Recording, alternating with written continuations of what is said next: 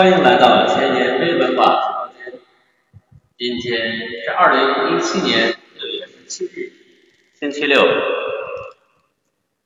今天和大家分享的商业故事是家不家。有两家卖粥的小店，左边这个和右边那个，每天的顾客相差不多，都是川流不息，人进人出。然而晚上结算的时候，左边这个总是比右边那个多出百十元来，天天如此。于是有人探究右边那个粥店，服务小姐微笑着把我迎进来，给我盛好一碗粥，问我加不加鸡蛋。我说加，于是他给我加了一个鸡蛋。每进来一顾客，服务员都要问一句加不加鸡蛋。也有说加的，也有说不加的，大概各占一半。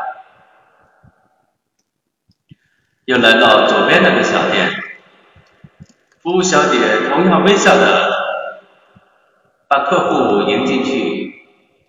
上一碗粥，问道：“加一个鸡蛋还是加两个鸡蛋？”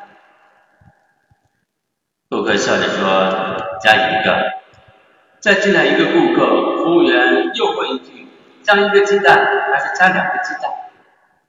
爱吃鸡蛋的人就要求加一个，不爱吃的人就要求加一个，也是也有要求不加的，但是很少。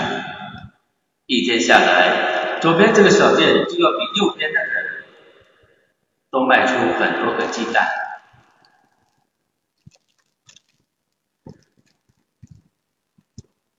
从这个商业故事之中，我们能感悟：给别人留有余地，更要为自己争取尽可能大的领地。只有这样，才会于不声不响中。销售不仅仅是方法的问题，更多的是对消费者心理的理解。好，谢谢，今天的商业故事和大家分享到这里。